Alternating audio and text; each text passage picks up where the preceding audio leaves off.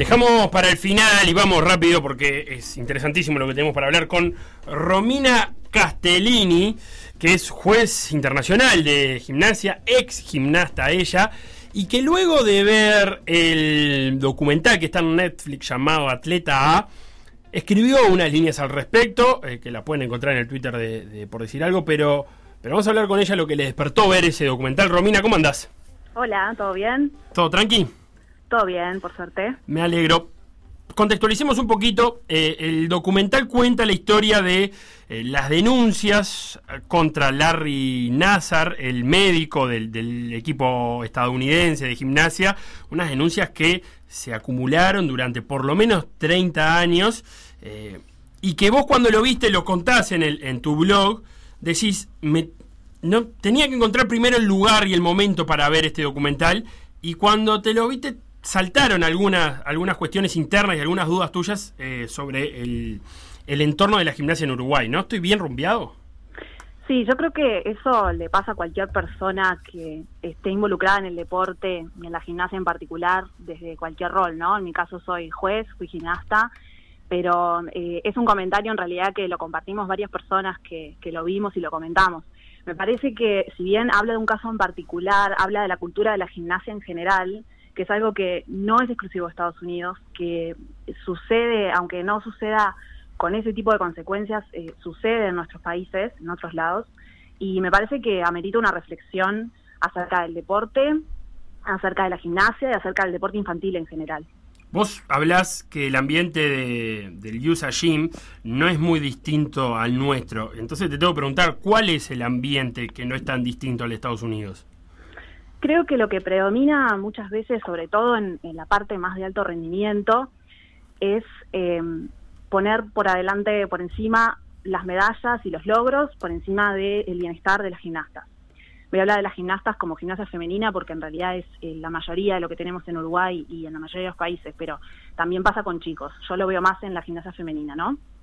Creo que la cultura de la gimnasia de poner por encima eso en edades tan tempranas, la alta especificación del deporte, el hecho de que empezamos a hacer este deporte a los 4 o 5 años, el hecho de que eh, tomamos como algo natural que una gimnasta eh, haga gimnasia hasta la adolescencia y abandone, que no pensamos en la carrera de la gimnasta como algo a largo plazo, como una persona que eh, el día de mañana va a ser un adulto y va a querer dedicarse a esto quizás a los 18 o 20, pero ya no le va a dar el cuerpo todo eso es algo que nosotros eh, desde nuestro lugar tenemos que pensar, ¿no? Y el documental un poco también lo plantea como el caso particular, pero como una historia que se repite en otros países. Vos hablás de que, y, lo marca el documental, ¿no? Lo, lo, más complicado es romper ese silencio inicial que, que para aquellas gimnastas en Estados Unidos que, que lo hicieron. Hay una columna de, de Rachel Denhollander que, que, cuenta todo lo que perdió y todo lo que sacrificó, porque al comienzo la víctima es victimaria un poco, ¿no? No se le cree, bueno, esta alguna razón tendrá, por algo está hablando ahora. Sí, totalmente. Y eso en realidad eh, trasciende lo que es el deporte y habla un poco más de los casos de abuso en general, ¿no? Siempre se tiene que poner en duda a la víctima que denuncia y en un ambiente tan chico como la gimnasia artística, donde las relaciones son tan cercanas, porque somos pocos en los que nos dedicamos a esto de alguna u otra manera, porque la relación de confianza que hay con el entrenador y con la familia es, muy fuerte, es un deporte de bastante riesgo que empezás desde muy chiquito y vos de repente pasás 10 años con un, con un mismo entrenador, ¿no? Claro. Entonces romper un poco ese silencio en, en los gimnasios, en las familias, eh, es algo que, cuesta mucho y ella lo expresa muy bien, ella y otras, y otras víctimas de, este caso en el documental lo expresan muy bien, eh, a lo que te arriesgás públicamente, ¿no? Al escrutinio público, a compartir cosas tan íntimas y algo que vos a veces cuando, no sé, sos muy chico y te pasan estas cosas, no sos capaz de discernir todavía. Claro, vos hablás de que, de que en Uruguay no, no tenemos un panorama de qué sucede en los gimnasios, te estoy citando textual, para afirmar que esto no se repite. Eh, ¿Vos tenés alguna duda razonable de que podría haber pasado alguna historia de abuso que se haya eh, tapado? No, pero no tengo ninguna duda así concreta, te soy sincera, pero el hecho de que yo no lo sepa no quiere decir que no esté sucediendo, porque el de la cantidad de casos de abuso y de maltrato que hay, pasar de eso a los números que realmente se denuncian, los casos que realmente se denuncian es un porcentaje mucho más chico. Entonces, yo creo que nuestra actitud desde nuestros países en Latinoamérica, en Uruguay en particular, debería ser más proactiva. No deberíamos esperar a un día despertarnos con un caso o con una denuncia o a que cuando ven el documental las chicas empiecen a decir, che, mirá, esto en realidad, viste que a nosotras nos pasó o hicimos tal viaje y vimos tal cosa.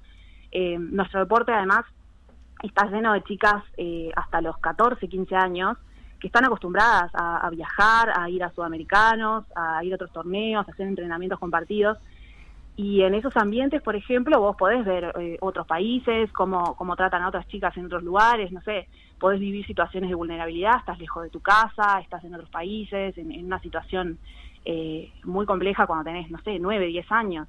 Todo eso lo tenemos que tener en cuenta a la hora de pensar eh, cómo pensamos la gimnasia, cómo nos plantamos nosotros frente a esta realidad, cómo protegemos a nuestras gimnastas y entender que es una realidad que nos atraviesa como sociedad y que nosotros no estamos en una burbuja. Y esa reflexión que vos estás haciendo, decís que, que caló en el, en el ambiente de la gimnasia uruguaya, la federación, eh, ¿la ves como con intenciones proactivas?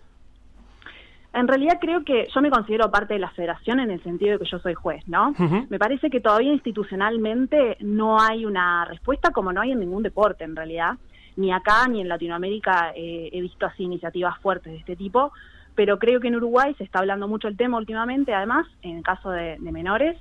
Creo que sería interesante tener alianzas con otras instituciones que, se, que en las que tratan este tema en particular y pensar también el deporte infantil en general, donde sí hemos visto casos en los últimos años, no en gimnasia en particular, pero en fútbol ha pasado, y pensar un poco más cómo estamos abordando estos temas y qué podemos rescatar de ese conocimiento, qué otras organizaciones tienen sobre estos temas y cómo incorporarlos a nuestro ambiente. Arroba Roma Castellini, recomiendo seguirla en Twitter porque además eh, desarrolla una newsletter de gimnasia, muy amena su lectura también. Muchísimas gracias por estos minutos a cuenta de futuras conversaciones para seguir este tema. Bueno, muchas gracias a ustedes por el espacio y espero que les haya servido comentar un poco esto y, gracias por darle un espacio a la gimnasia también. Y bueno, les recomiendo a todos los que estén escuchando que vean el documental, que es muy interesante.